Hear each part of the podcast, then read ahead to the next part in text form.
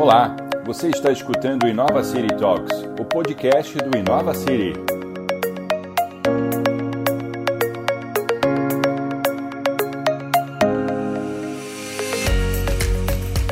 Começa agora a segunda parte do bate-papo entre o especialista em gestão empresarial Vinícius Casales e o antropólogo Michel Alcoforado.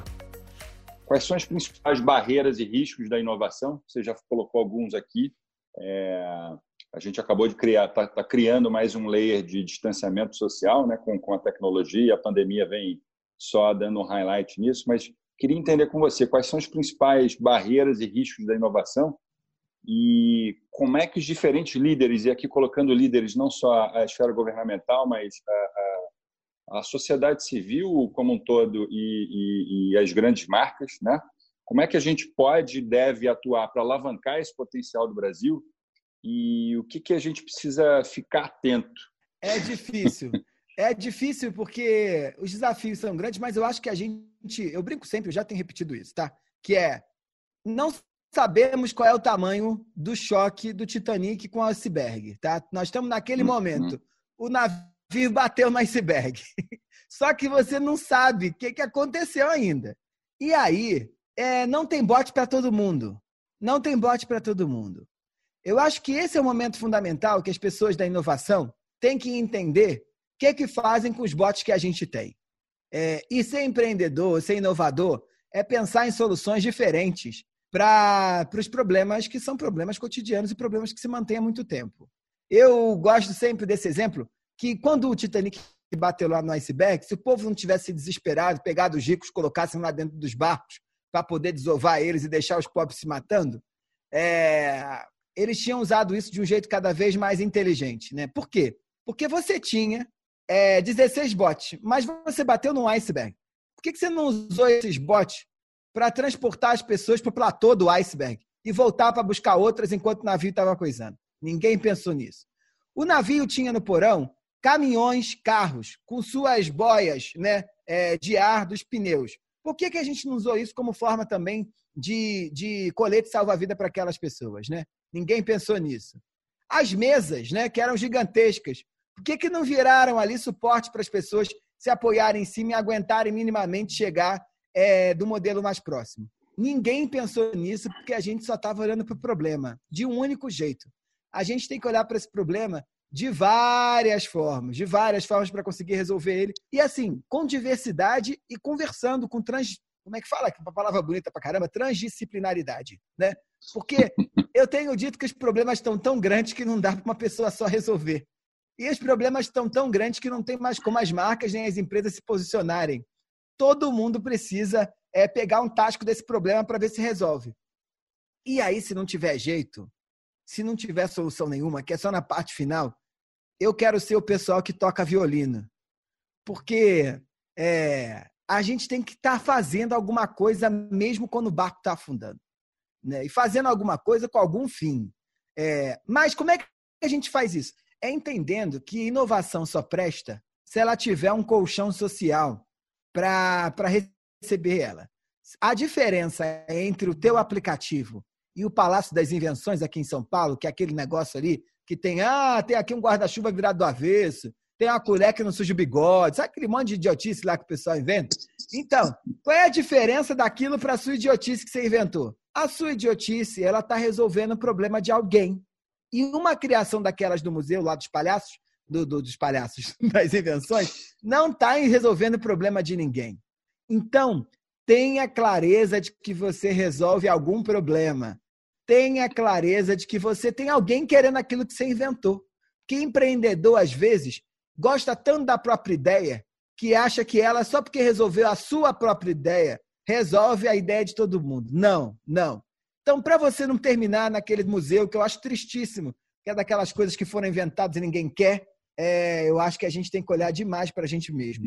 Então, é olhando para a gente mesmo que a gente consegue inventar coisa que serve para a gente. Você acha que o conceito de inovação social é um conceito viável no Brasil? E, e quer dizer, uh, olhando que é, é, uma união, a junção do ecossistema de, dos ecossistemas de inovação, microempreendedores, startupeiros, uh, unidos, unindo forças aí com, com lideranças, governos, uh, grandes empresas, sociedade civil.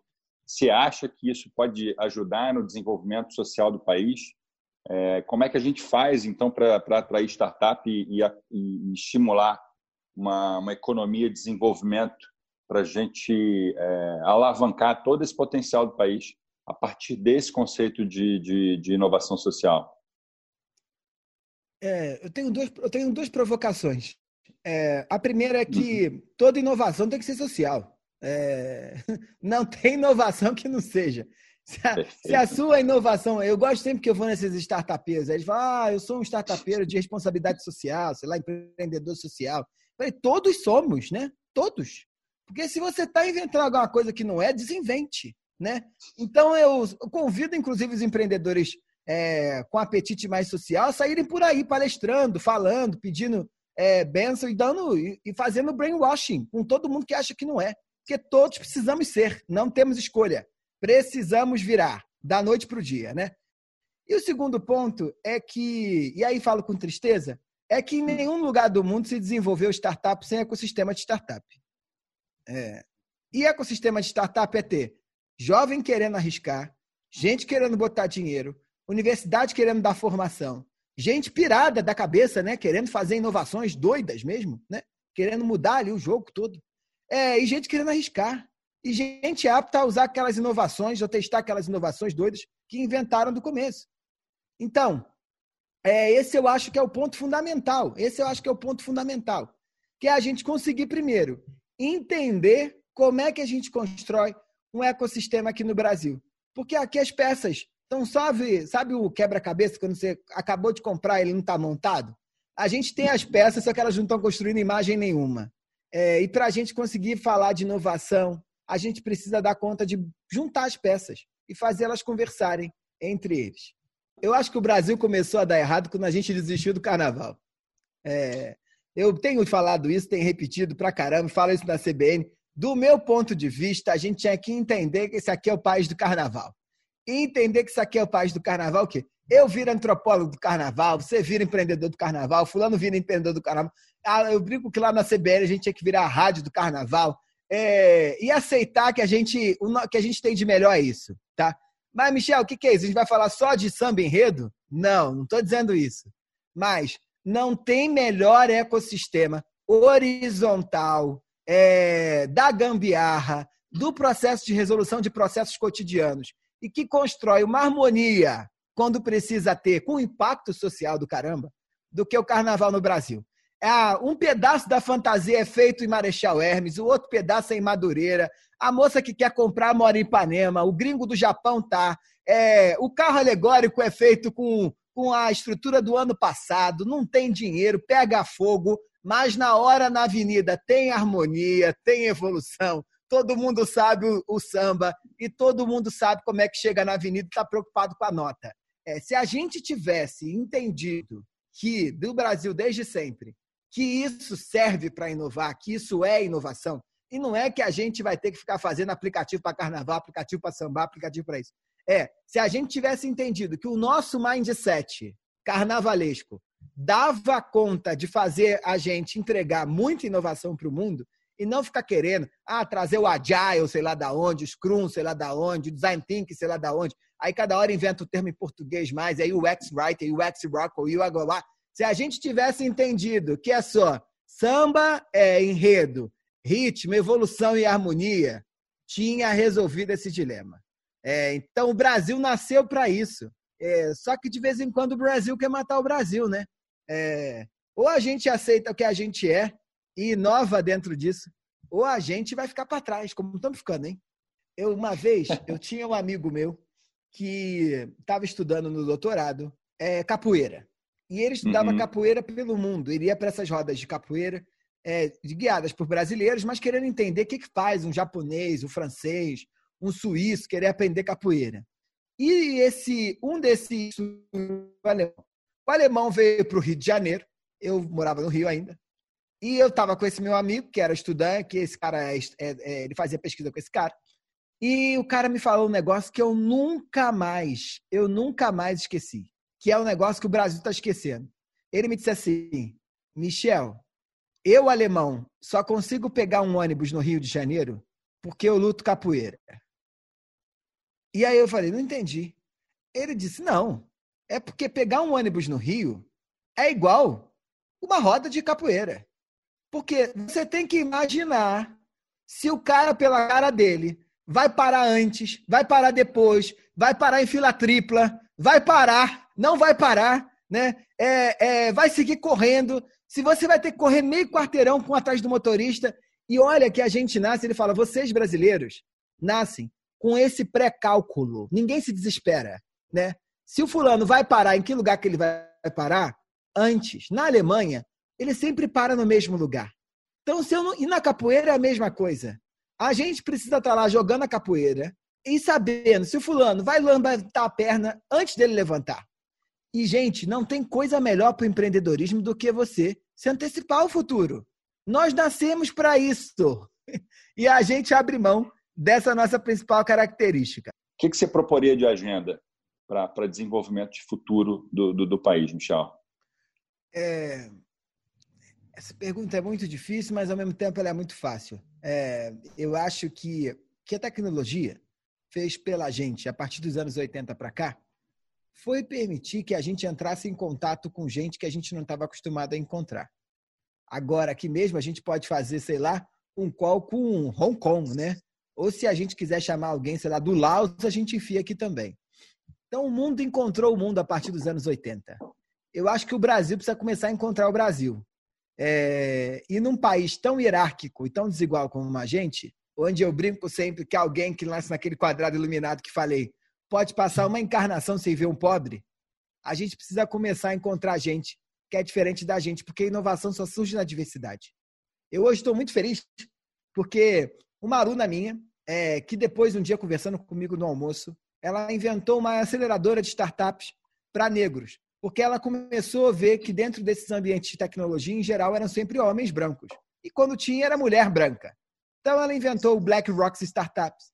E ela, hoje, é capa da Exame, Maite Lourenço. E eu falei, rapaz, o Brasil está encontrando o Brasil. Então, eu sou otimista em relação a isso. Acho que já mudamos muito. Se a gente compara o que a gente era nos 80, 90, 2000, ou mesmo cinco anos atrás, a gente melhorou. De vez em quando a gente dá uns tropeços na gente mesmo, porque a gente gosta de ficar doente. É, sabe aquela gente que gosta de ficar doente? O Brasil gosta de ficar doente. Quando a gente está muito bem, a gente dá um, vem um sabotagem lá, o espírito sabotador, e dá conta de sabotar a gente mesmo. Mas eu acho que a gente precisa é, é encontrar a gente mesmo. E não tem coisa melhor para proporcionar encontros entre pessoas que jamais se encontrariam do que a tecnologia. Então, o primeiro ponto aqui é que eu quase criaria uma rede social do Brasil, sabe? Óbvio que eu estou falando em termos figurados, mas a gente precisa encontrar a gente mesmo. E como é que eu acho que dá para fazer isso? É com inclusão. Com inclusão. Primeiro, inclusão educação, né? Eu não posso né, achar que fazer faculdade é luxo. Ou eu não posso achar é, que falar línguas é luxo em 2020. Ou eu não posso achar que estudar é privilégio de poucos. Eu não posso achar que ter livro é privilégio de poucos. Eu não posso achar que ter celular é privilégio de poucos. Então precisamos incluir, incluir, né? E eu acho que a gente inclui como? Primeiro, é com uma política forte de inclusão. Essa renda emergencial que está por aí, já rezam as más línguas que não vai embora e eu acho que não vai mesmo. Porque o Brasil não tem escolha, a doutrina do choque. Jamais imaginamos que o Paulo Guedes, ah, agora ao contrário, ele não teria escolha. Ele vai ter que deixar esse negócio apesar de não querer. E um outro ponto é a gente dar conta de inserir essas pessoas no mundo moderno, que é o mundo da tecnologia, que é o mundo do trabalho não padronizado, que é o mundo da criatividade, que é o mundo onde o saber delas também presta. Porque eu não sei se falei isso para vocês, mas eu estava em Bangalore há meses atrás e um cara me falou um negócio que eu amei. Ele me disse assim: Michel, o cara que é um grande presidente de uma startup lá. Michel, se o fulano se formou há mais de cinco anos, pouco importa onde ele estudou. Então a gente é, tem que usar, porque ele fala: não há nada que eu vá pedir que ele faça aqui que ele tenha aprendido na faculdade. Então eu tomei isso como uma capacidade que a gente tem de gerar mais inclusão ainda no Brasil. O ideal é que todo mundo tenha é, formação acadêmica ou formação escolar, porque isso é importante.